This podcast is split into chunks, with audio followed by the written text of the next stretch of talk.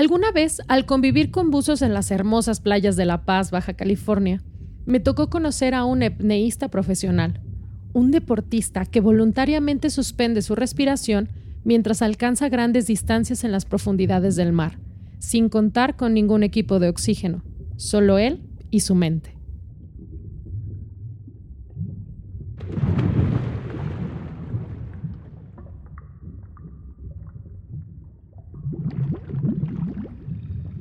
En una oportunidad, le pregunté lo que probablemente le preguntaría a cualquier novato interesado en la razón de ser de esta disciplina. ¿Te ha dado miedo no calcular bien tu oxígeno y no tener suficiente aire para volver a la superficie? Más de una vez he pensado, ¿realmente quiero regresar a la superficie? Me respondió con una seriedad. Cuando te sumerges en la profundidad, te encuentras en un mundo en el que te sostienen con una levedad casi irresistible, como si se tratara de un mundo de fantasía en el que al flotar puedes percibir una sensación semejante a lo que sería volar. No hablas, pero sí escuchas el eco de la profundidad. Hola, bienvenidos y bienvenidas nuevamente a este podcast de La Sonrisa de la Discapacidad. Es un placer estar aquí. Eh, soy Daniela Valverde y el día de hoy eh, creo que es uno de los temas para mí cruciales de tocar en este tema de la discapacidad, que es el de nuestra sociedad. Estamos en el episodio número 6 de este podcast y vamos a hablar de la sociedad en la que vivimos y cómo estamos en este nivel de conciencia y profundidad, superficialidad alrededor del tema de la discapacidad. No, no hablas, pero sí escuchas el eco de la profundidad. Esto se me hace maravilloso, simplemente maravilloso, pues es la gran oportunidad que hay en el momento de guardar silencio y no necesariamente silencio vocal, digamos, dejar de hablar, sino más bien realmente escuchar. Y escuchar implica de forma activa poder escuchar con todos nuestros sentidos, vista, oído, obviamente, este, pero hasta olfato, tacto, estar verdaderamente con una escucha activa nos da la gran oportunidad de tocar una profundidad que de otra forma es imposible acercarnos. En el mundo de la discapacidad, algo que es eh, vital de saber es que el ritmo que se lleva es muy diferente al que estamos acostumbrados, sobre todo los que vivimos en las grandes ciudades. Em, y más que eso, pues en los grandes movimientos que implican actualmente todo esto, es decir, eh, redes sociales, la necesidad de, quedar bien, de tener una imagen, un perfil, un trabajo, un viaje, un, todo lo que hay que hacer, este, muchas actividades. Hoy en día dicen que estamos en, en la generación de las experiencias. Mientras más experiencias generes, más válida y respetable va a ser tu vida.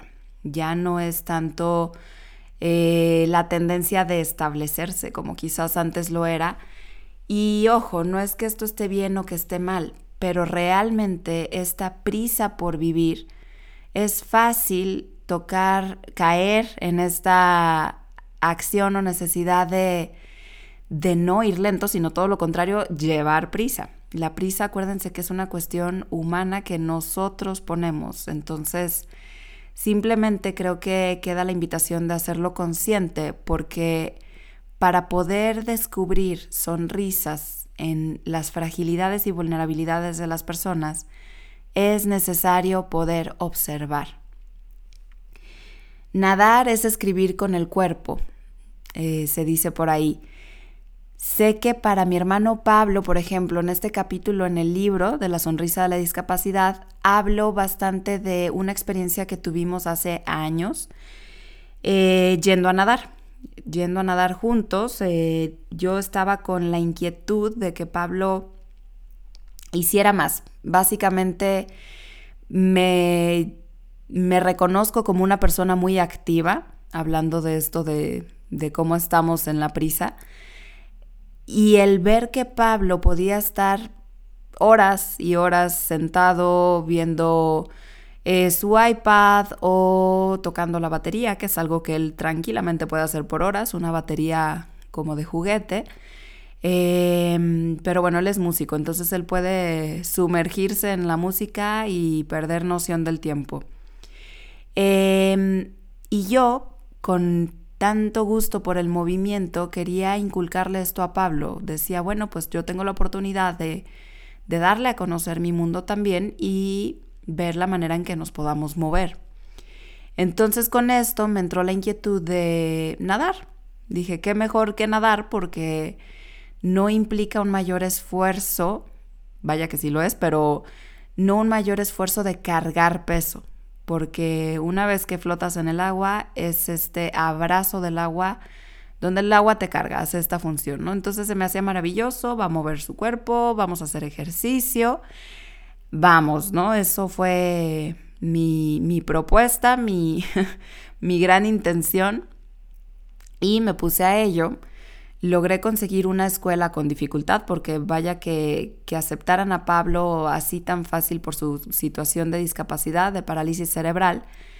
Mm, curiosamente no todas las escuelas estaban preparadas para esto. Entonces, eh, al final conseguí un permiso en una de ellas, eh, siempre y cuando yo me metiera a nadar con él y yo me hiciera responsable. Así fue, este, ahí mismo la maestra de, de esa natación nos decía qué ejercicios podíamos hacer y ese fue el trato, ¿no? Al llevarlo fue que me encontré con la gran dificultad de lo que implicaba ir a nadar. Algo tan sencillo que yo he hecho por años eh, con un cronómetro puesto de reloj de llego a esta hora, duro dos minutos en meterme al agua, nado mis 45 o una hora de natación me salgo, cinco minutos en bañarme, me cambio, listo. Entonces es, tan medido y mesurable que para mí era muy sencillo. Ir con Pablo fue una dificultad desde el salir de la casa. De verdad, para mí fue un gran reto porque realmente yo quería lograr este objetivo con él, eh, mostrarle un movimiento donde yo sabía que le iba a beneficiar. ¿A quién le viene mal el movimiento, pues a nadie, ¿no? Desde mi punto de vista. Entonces, para mí era muy importante cumplir con esta intención que yo tenía, ¿no? Con esta idea.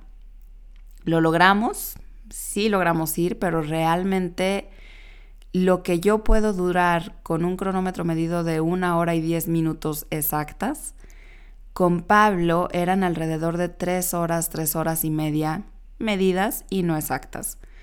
¿Por qué? Porque la variante era enorme, no teníamos eh, como condicionantes específicas, sino que todo podía pasar o no podía pasar nada, pero al final algo se volvía fuera de lo premeditado.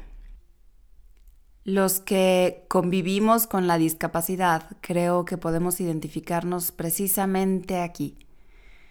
Nada sale como lo planeamos. Eh, y esto muchas veces es algo muy frustrante.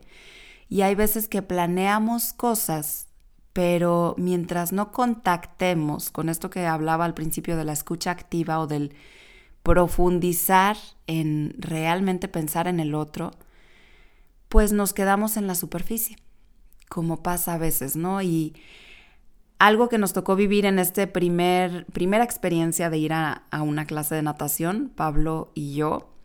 Para empezar fue el gran reto de solo nosotros dos, es decir, no me llevé un equipo de, de no sé, de que este, con roles asignados de que quién lo va a cambiar, quién lo va a bañar, quién lo va a meter al agua, quién eh, lo va a grabar, quién, o sea, no, realmente aquí tenía el apoyo obviamente de la familia, pero eh, mi intención era algo que fuera una actividad que Pablo y yo pudiéramos hacer nosotros y yo no le veía mayor problema.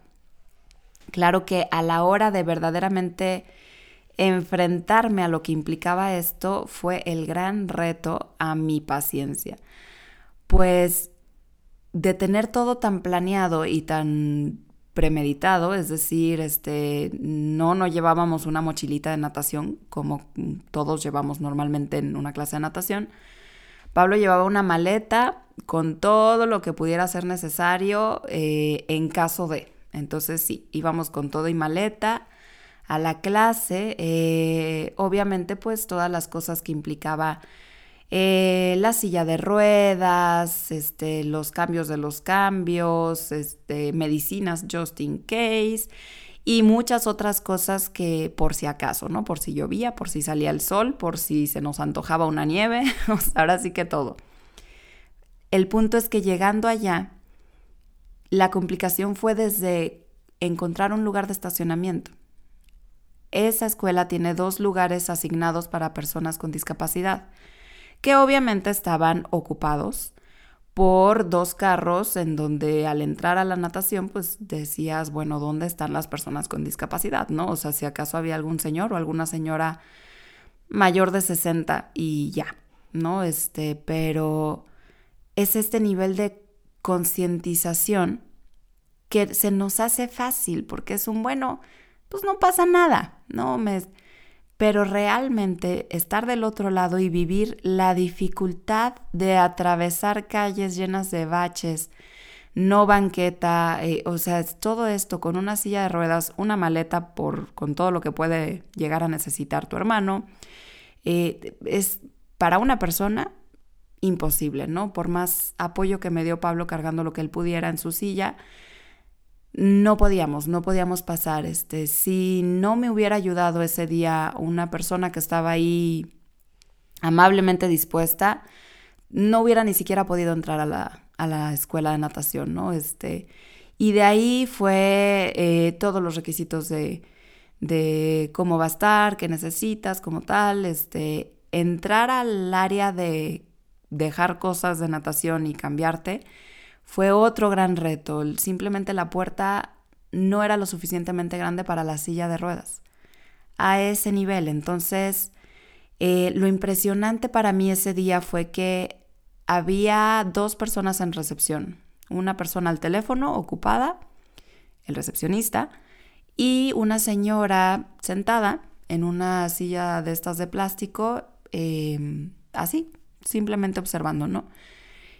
Al momento que yo tuve la dificultad para entrar en la puerta a la zona de la alberca, me sorprendió que pues el recepcionista seguía hablando por teléfono ocupado y la señora simplemente se dio cuenta de nuestra situación y cuando yo volteé a ver si alguien podía brindarme algún tipo de apoyo, la señora volteó al otro lado y el recepcionista miró fijamente el teléfono. Al final fue como pues no es su problema, ¿no? Y creo que esto socialmente hablando, y es un, una carencia de nuestra sociedad, nos es difícil poder empatizar con otras personas y salir de nuestra famosa zona de confort. Eh, y, esto no, no necesariamente es porque qué malas personas son, no, pues hay veces que es un no me quiero meter en problemas o yo no sé ayudar o o simplemente pues no me interesa, ¿no? Entonces eh, puede haber una serie de razones diferentes, el punto es que tanto podemos involucrarnos y otra vez, esto sería quedarnos en la superficie.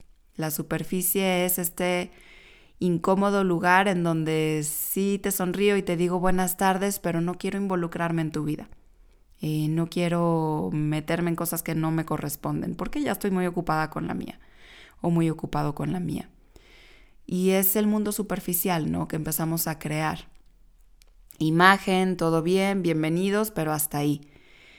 La profundidad que implica nuestras propias carencias, personalidades, retos, miedos, dificultades, ahí es donde realmente conectamos con el otro. Y esa es la oportunidad que tenemos para ver la sonrisa del otro, ¿no? O sea, es al momento de involucrarnos, pero es necesario sumergirnos en esta experiencia.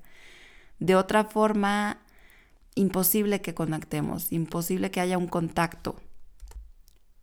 Algo que nos puede tocar mucho a las familias de personas con discapacidad o a las mismas personas con discapacidad es sentirnos en un mundo solitario, un mundo donde cada quien se tiene que rascar con sus propias uñas.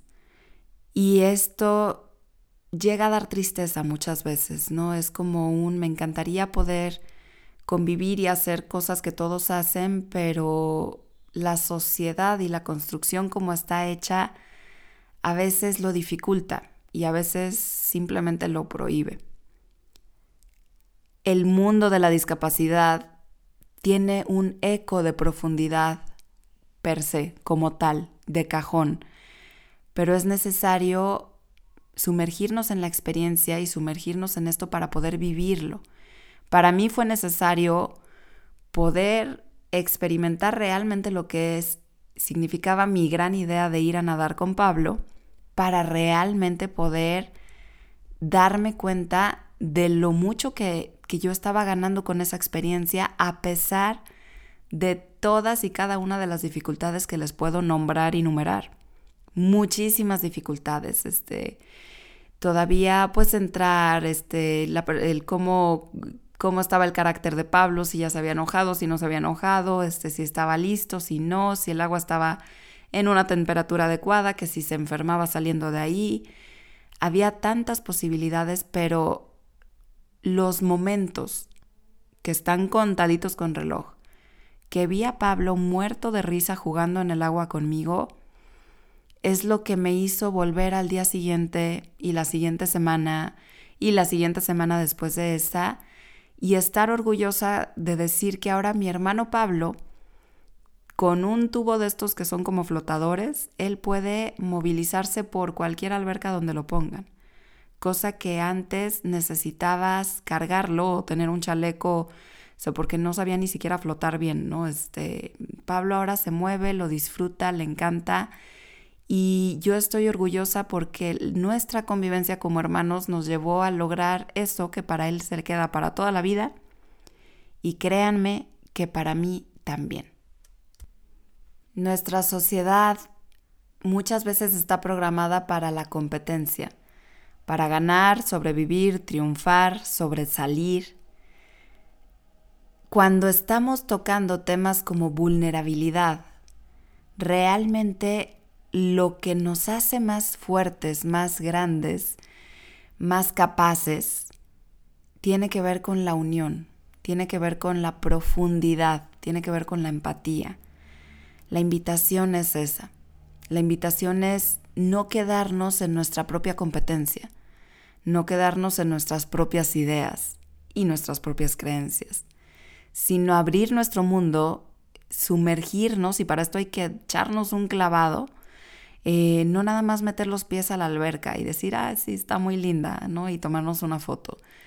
Es mojarte de pies a cabeza, es empaparte en una experiencia que trae consigo cada dificultad, cada reto, cada, y esto podemos ampliarlo no solamente en discapacidad física o intelectual, sino muchas veces en nuestras propias discapacidades personales. Seamos capaces de sumergirnos en la profundidad.